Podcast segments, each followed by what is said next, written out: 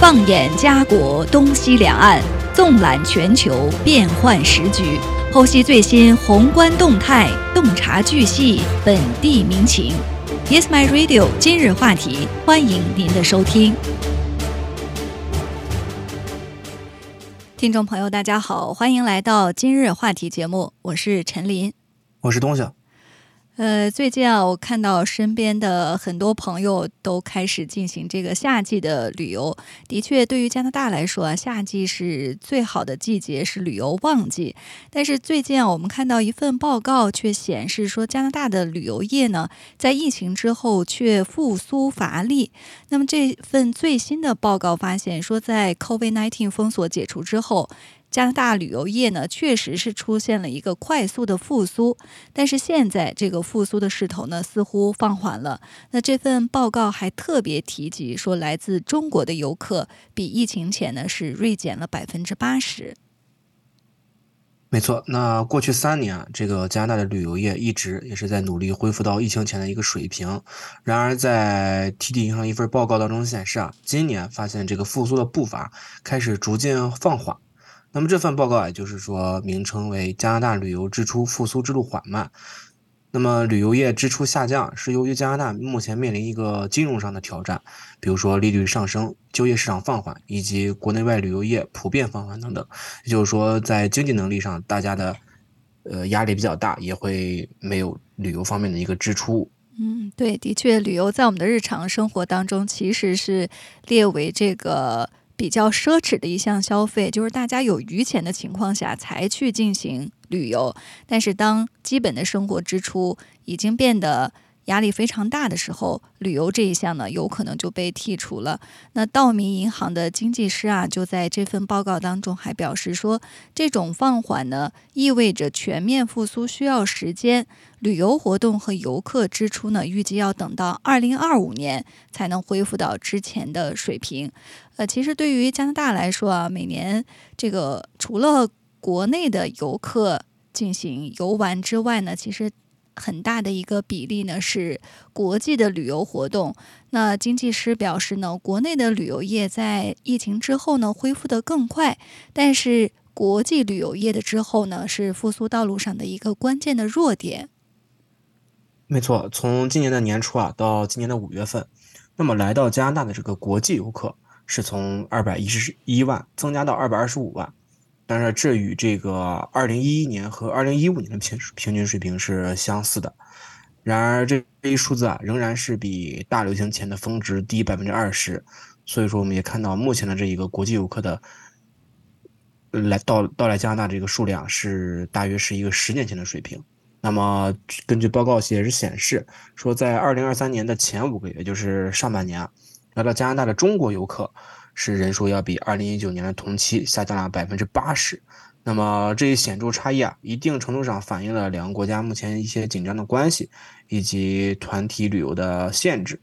比如说，可以看到中国游客的数量要占据加拿大旅游业的一个很大的比重。那么来的中国游客少。对加拿大这个旅游业的，呃，影响是非常大的。嗯，没错。呃，但是另一方面，我们也看到啊，呃，中国游客的锐减呢，可能被另一个国家的游客填补了，就是来自印度的游客反而出现了这个积极的势头。那与疫情前相比呢，印度游客的数量是增加了一倍。呃，另外呢，从这份报告当中呢，也分析了地区差异。呃，各个省呢，不同的旅游业复苏模式有所不同。比如说，大西洋地区的表现呢，就略好于加拿大全国的其他地区。呃，可以说呢，新斯科舍省是名列前茅，国际旅游人数呢是。目前唯一超过疫情前的省份增长了百分之十五。其次呢是魁北克省，魁北克省的旅游业的复苏呢也比加拿大其他地区更快。那这份报告还显示呢，加拿大西部的旅游业也领先于其他地区，像阿尔伯塔省和卑诗省的旅游业呢分别比。呃，疫情前的这个水平呢，低百分之十一和百分之十三。那这份报告指出呢，这两个省面临的挑战就是劳动力的短缺，这也可能是阻碍这个旅游旺季需求的呃因素之一。没错，那另一方面也是表示说，萨斯科彻温省啊，也是较为落后的一个旅游水平。那么这个草原省份的国际游客数量，要比二零一九年的时候啊，平均水平低出百分之四十。那么也有报告显示称啊，萨省目前甚至出现了大航空公司停飞一些国内和国际航线的情况。那么另一个国际旅游方面表示落后的是安省，其实这也是让人一开始没有想到的。作为一个人口大省，那么旅游人数啊，也是比疫情前的水平下降了有百分之二十四个百分比。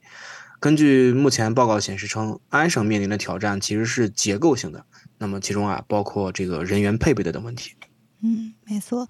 另外呢，这份报告还分析了这个旅游支出方面的一些呃问题。那这个报告指出呢，经过通胀调整后的游客支出呢保持相对稳定，这对业内人士来说呢是一个积极的因素。二零二三年的第一季度，国内旅游支出呢达到了疫情前水平的大约百分之九十。呃，但是国际游客的这个比例呢是百分之八十。那二零二三年的第二季度旅游支出的情况类似，但是这些数字呢仍然比疫情前同期的数字低百分之十三。那这份报告还预测，由于几项经济挑战，旅游业的支出呢要到二零二五年才能够达到疫情前的水平。没错。那么，根据经济师预测啊，说对于加拿大目前的人来说啊，就业市场是非常不稳定的。那么到今年的下半年，就业市场将失去相当相当大的一个动力。那么与此同时啊，央行宣布了加息，也可能意味着加拿大人将来可能更多的要关注于偿还债务的问题，而不是把钱花在国内的旅游市场上。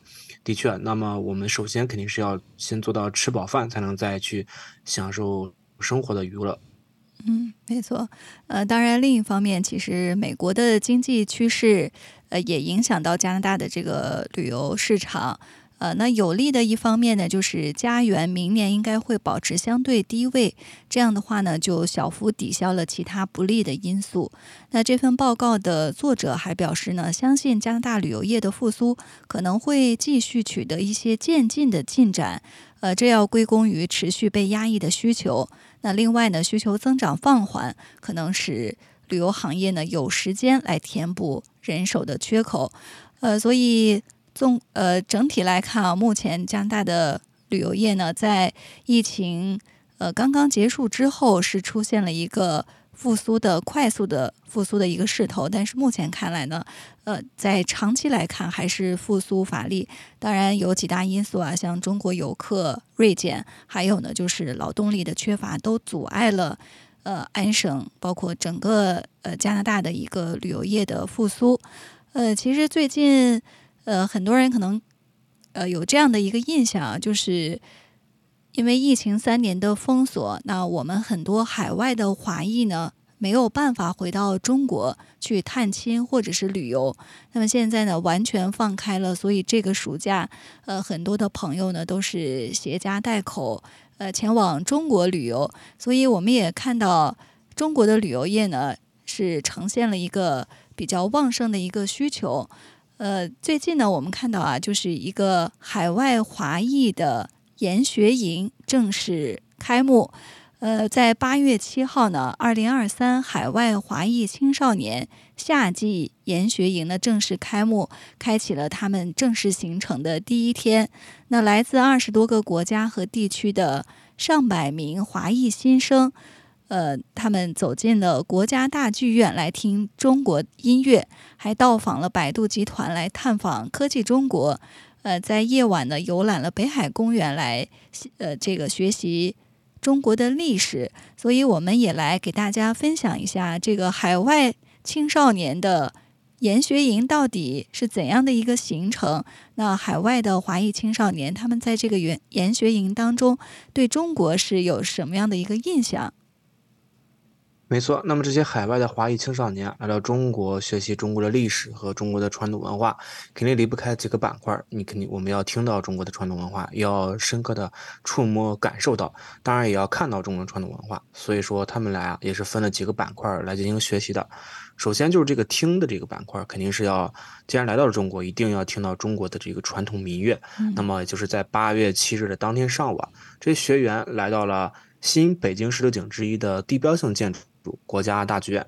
那么首站也就是从这里开始，先从中国的民乐感受中国的传统文化。那么在现场，他们也是上起了民乐课，欣赏一些朗朗上口的中华，呃，带有中华特色的歌曲，比如说像《茉莉花》《青花瓷》《喜羊羊》等民间民乐演奏。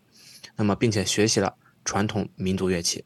嗯，比如说这个来自新西兰的一对华裔兄弟啊，是十一岁的赵福正和九岁的赵福宇，他们来自新西兰。呃，虽然年纪比较小，但是学习民族乐器呢已有多年。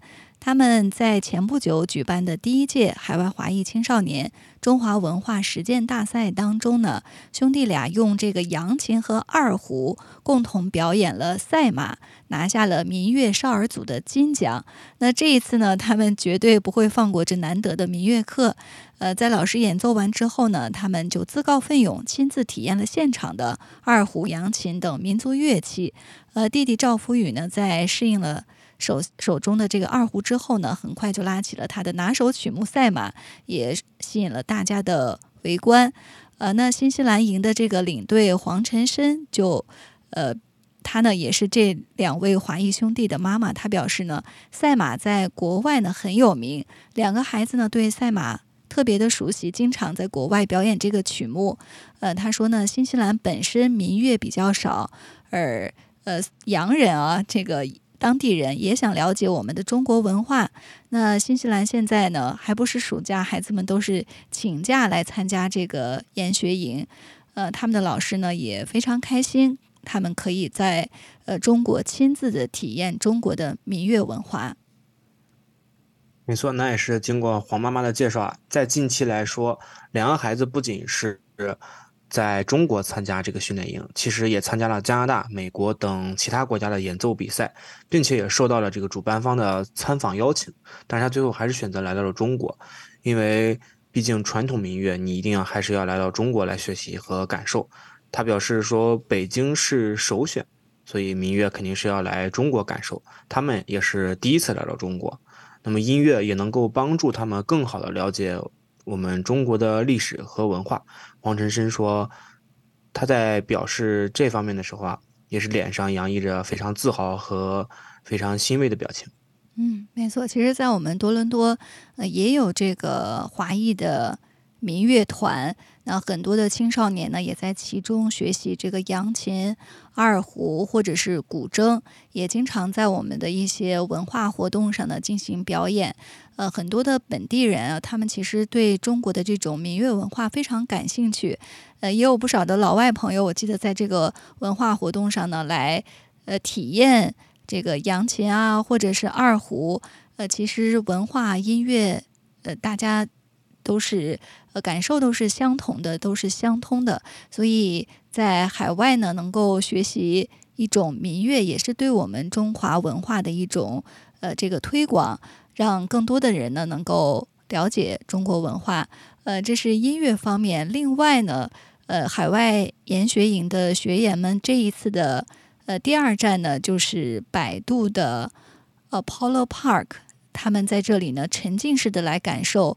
无人自动驾驶等科技的应用场景，呃，比如说这个，呃，学员们参观的时候呢，就提出了很多的问题，说自动驾驶为什么还要有方向盘呢？呃，这个无人驾驶车什么时候可以全面的打入市场？呃，有常规车的这个刹车设施吗？是电车还是油车？呃，这些孩子们非常好奇的向讲解员呢抛出问题，也体验了这个摆在他们面前的这个黑科技，就是驾驶员呢是消失的。呃，还有小学员呢，就是钻进这个无人驾驶车辆的内部，通过触摸来感受呃这种未来感的出行方式。那来自北京呃陈经纶中学呃报名参与此次研学活动交流的一位小学员呢，他就说，呃虽然是全自动的无人驾驶，也有方向盘、油门、刹车之类，坐上去呢感觉还可以，呃就是让这些孩子们呢，呃除了体验中国文化，也感受呃中国科技的一些进步。没错，那这些小朋友啊来到中国之后，也交到了彼此的互相的新朋友。比如说何雨墨的新朋友，也就是来自加拿大的华裔青年范嘉林啊，也是在体验之后表示说，如果未来这种小汽车到处都是，那么他会想把这种无人驾驶的汽车啊介绍给自己还在澳洲没有到达中国的小伙伴。随后啊，在这个百度的用户体验中心，小学员们还亲自体验了这个 AI 教练。AI 作画、五 G 云代驾等等黑科技的运用，那么这些小学员似乎更喜欢待在百度阿波龙这个圆润、分布着众多激光雷达的大盒子里。那么来自韩国的赵一文小朋友还不舍得走，最后表示啊，说像坐在巧克力车一样，他非常开心。那么其实这也能看得出来啊。呃，孩子对科技的和这种充满未来感的东西还是非常有好奇心的，也能够最吸引到他们。那同时，这种在他们心中种下一颗未来科技的种子，也能够帮助他们推动未来的科技发展。那么，在参观完 AI 的展展览之后啊，来自泰国的李李云荣表示啊，他决定明年就要到中国留学，想学 AI 生物和 AI 专业。嗯，没错。呃，很多孩子呢，在参观完之后，都表示将来呢有这个呃留学中国的意向，在这里呢可以学习他们感兴趣的专业。呃，最后呢，这些研学营的小学员们在晚上呢，就是游览了北海公园。呃，他们在晚饭后呢，走进北海公园。呃，在中式的园林当中呢，听曲赏舞，还与川剧的变脸演员进行互动。那英国华裔青年康子赫呢？他就被这种北京古老的建筑所着迷。他每年假期呢，其实都来北京居住，去过圆明园、故宫等不少的文化古迹。那这次夜游北海公园呢，他也感叹的说：“呃，中式的建筑呢不高，但是很古老，就是很好看。”那么来自菲律宾的刘美仪啊，也是陪同她的女儿第一次来到中国。也非常喜欢中国的园林建筑和历史文化。他在菲律宾的时候啊，就曾经读的是中文学校，并且学习到了一定的中国历史。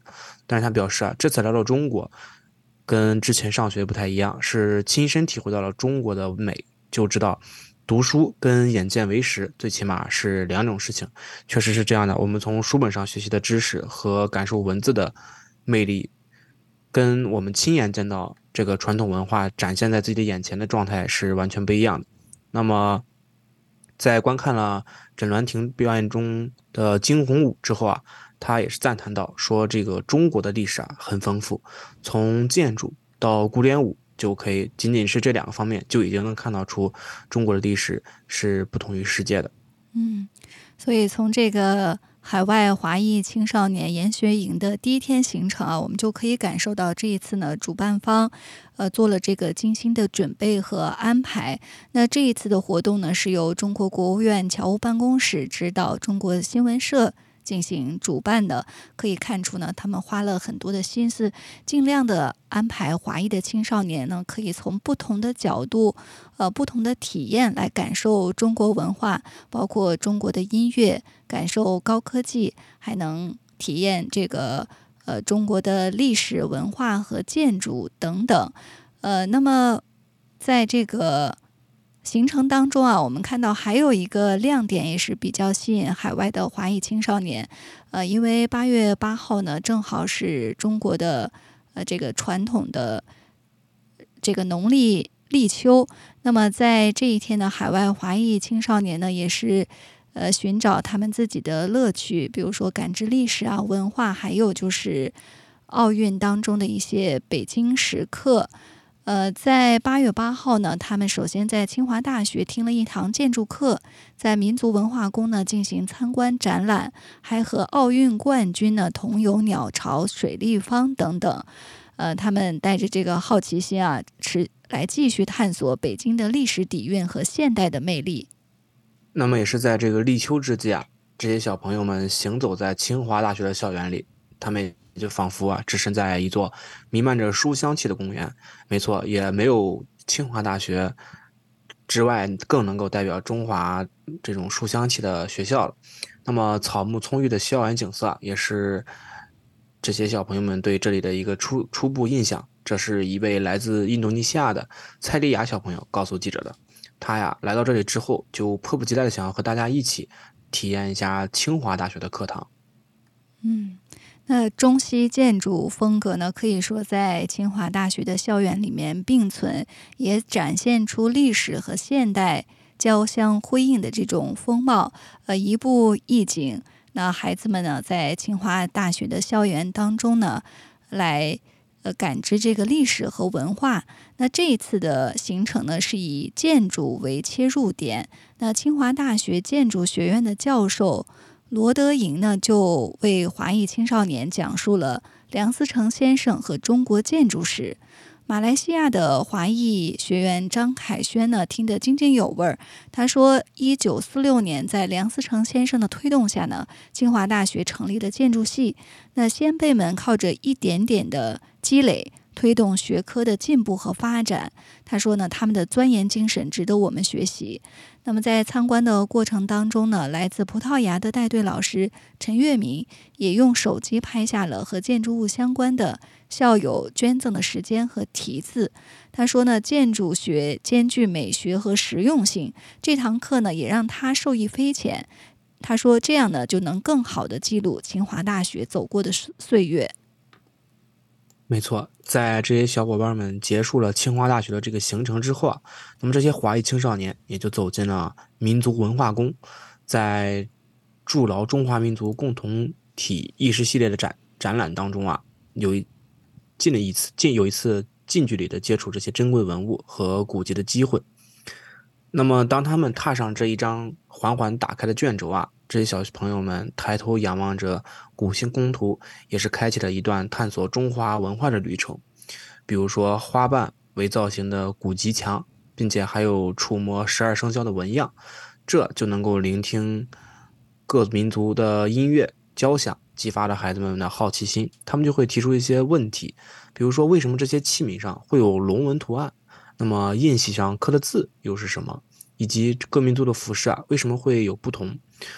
这些都是一些来自海外各地的小朋友提出的问题，包括还有来自英国的小朋友马克成也说自己还有更多的问题，想要快点了解啊这些不同文物之后背后到底蕴藏了什么样的历史故事。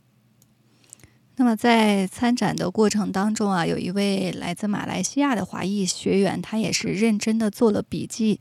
呃，他说呢，希望未来能有机会进一步深入的了解像彝族的狮头面具啊。传丝公主的丝路故事，还有少数民族服饰中的上衣下上等等历史知识。他说呢，自己平时就喜欢读《三国演义》《红楼梦》等和中华文化相关的书籍。呃，而在八月八号呢，也恰逢二零零八年北京奥运会开幕十五周年，所以当夜幕降临时，这些华裔青少年相聚奥林匹克公园，与女子乒乓球。大满贯得主李晓霞一同一同进入了这个奥运时刻。没错，那在这一次交流当中啊，也是一位位学员，他们提出了自己心中的问题，比如说在经历了很多次的失败之后，如何调整自己的心态，以及乒乓球怎么样才能打得越来越好。那么中国的乒乓啊，为什么是这么厉害，成为国球？那么李晓霞也是对这些问题一一做了解答。并且他还分享了自己征战奥运、逐梦金牌的一些难忘经历，并且他勉励华裔青少年们热爱体育。他说：“希望大家能够在遇到困难的时候啊，也能勇往向前，积极乐观的去克服所有的挑战。”并且在面对面的结束交流之后，华裔青少年们也获得了与李晓霞合影的机会。那么，对于这次特别的经历啊，大家非常的开心欣喜。并且表示说一定会好好珍藏这个照片，同时啊也会用学习到的体育精神勉励自己，追逐自己未来的梦想。嗯，没错，这一次的这个海外华裔的研学营呢还在继续，相信未来的几天们，呃，未来的几天呢，孩子们还会体验到更多呃中国文化的这个瑰宝和精彩。那很多的这个加拿大的。海外华裔青少年可能也会感兴趣啊，说这么好的这个呃研学营，呃怎么报名呢？呃，在这里呢，我们也给大家分享一下这方面的信息。呃，其实，在这个研学营八月七号开营之前呢，呃，这个中国新闻社呢就。举办了文化交流小使者的一个招募活动，他们希望这个暑假呢，能让海外的华裔青少年前往中国开拓视野、增长见识，还能与知名的文化学者呢进行零距离的对话。呃，同时呢，还能与上百位的来自其他国家的华裔青少年呢进行一个面对面的交流。呃，那这一次的招募对象呢是十到十八岁之间的海外华裔青少年，呃，只限二十人，有才艺者优先。呃，那招募活动呢是在八月三号就截止了，所以刚才我们给大家分享的就是在招募活动之后选拔出来的来自世界各地的优秀的海外华裔青少年呢，他们组成的一个研学营，这一次呢探访中国的一个行程。呃，当然。明年的时候呢，还会有这样的活动，所以我们在加拿大的华裔青少年，包括家长呢，也要持续的关注，不要错过这样一个难得的，呃，前往中国来学习中国历史和文化的一个机会。呃，家长呢，届时需要按这个规定的时间，呃，来提交相关的资料，呃，让自己的孩子呢能够报名成功来参加这个研学营。没错，那么其实不仅是。海外各个华裔的青少年们通过研学营的方式来到中国学习中国的传统文化、传统历史。其实啊，还有一些海外的其他朋友，他们会自发的来到中国旅游，并在这一路上进行一些美食、美景以及游玩项目的拍摄，将这些过程啊分享到网上，也是承担了一个网红的责任。嗯，没错。比如说这个，呃，有一位意大利的华人小伙。叫 Nicola 讲，他呢就是在一年半的时间里，他在 TikTok 就是抖音的海外版这个平台上发布了超过四百条与中华美食相关的视频，收获了超过五十万的粉丝。呃，我们看到他在这个视频当中啊，分享的，比如说他在呃这个中国的西双版纳吃这个炸。炸足虫，然后在重庆呢，带着网友云吃重庆小面，还跟着温州当地的渔民出海捕捞回各种的小海鲜。呃，其实，呃，看他的这个视频，很多人都觉得，哦，他是不是这个呃土生土长土长在这个中国的青年？事实上呢，他是生于意大利，长在意大利，呃，从南到北呢，却走遍了中国，把各地的美食呢展现给了全球的。网友，呃，其实呢，他的梦想反而不是美食，而是武术。他有一个梦想，就是去少林寺看一看。那么他呢，在这个自己的这个视频当中啊，也讲述了他自己的一个经历，就是他小时候呢，随父母去过中国，呃，到过北京、上海、杭州，就感觉中国很好，人很多，也很热闹。所以长大之后呢，就很想自己去中国。呃，虽然他生活在意大利，但是呢，他的父母对他的家庭教育呢，却是地地道道的中国式的。呃，他和亲友们一般呢，也都是用中文沟通。那小时候呢，他学过中国武术，家里人呢也很支持他。但是因为练习时呢手腕受伤，所以不得不停止学习。那至今呢，他仍然热爱武术，而且呢，还有一个从小到大的梦想，就是想去。呃，少林寺看一看。其实，在这个疫情期间，二零二一年、二零二零年的一月，他到北京呢过春节。呃，计划三周之后呢返回意大利，但是由于突如其来的新冠疫情，所以他没有办法按时返回意大利。那就此呢，他在中国开启了一段。呃，美食之旅就选择做美食旅游的博主，但是一方面呢，是因为他的这个个人喜好，他从小呢就对中国美食和旅游呃有很大的兴趣。那这一次呢，在中国呃这个长待的这个呃历程呢，也让他对中国的美食和美景呢又有了不少新的体会。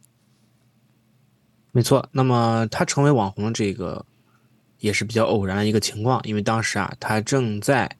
TikTok 上分享一条自己在中国的便利店使用二维码付款时的这么一个视频，这个视频啊突然的爆火，被很多的国外网友啊纷纷点赞，这也让小蒋同学啊意识到，说拍摄中国的生活美食类的视频能够让外国网友了解到真实的中国，所以说他就将自己在中国的这些经历拍成视频，继续在网络上面分享。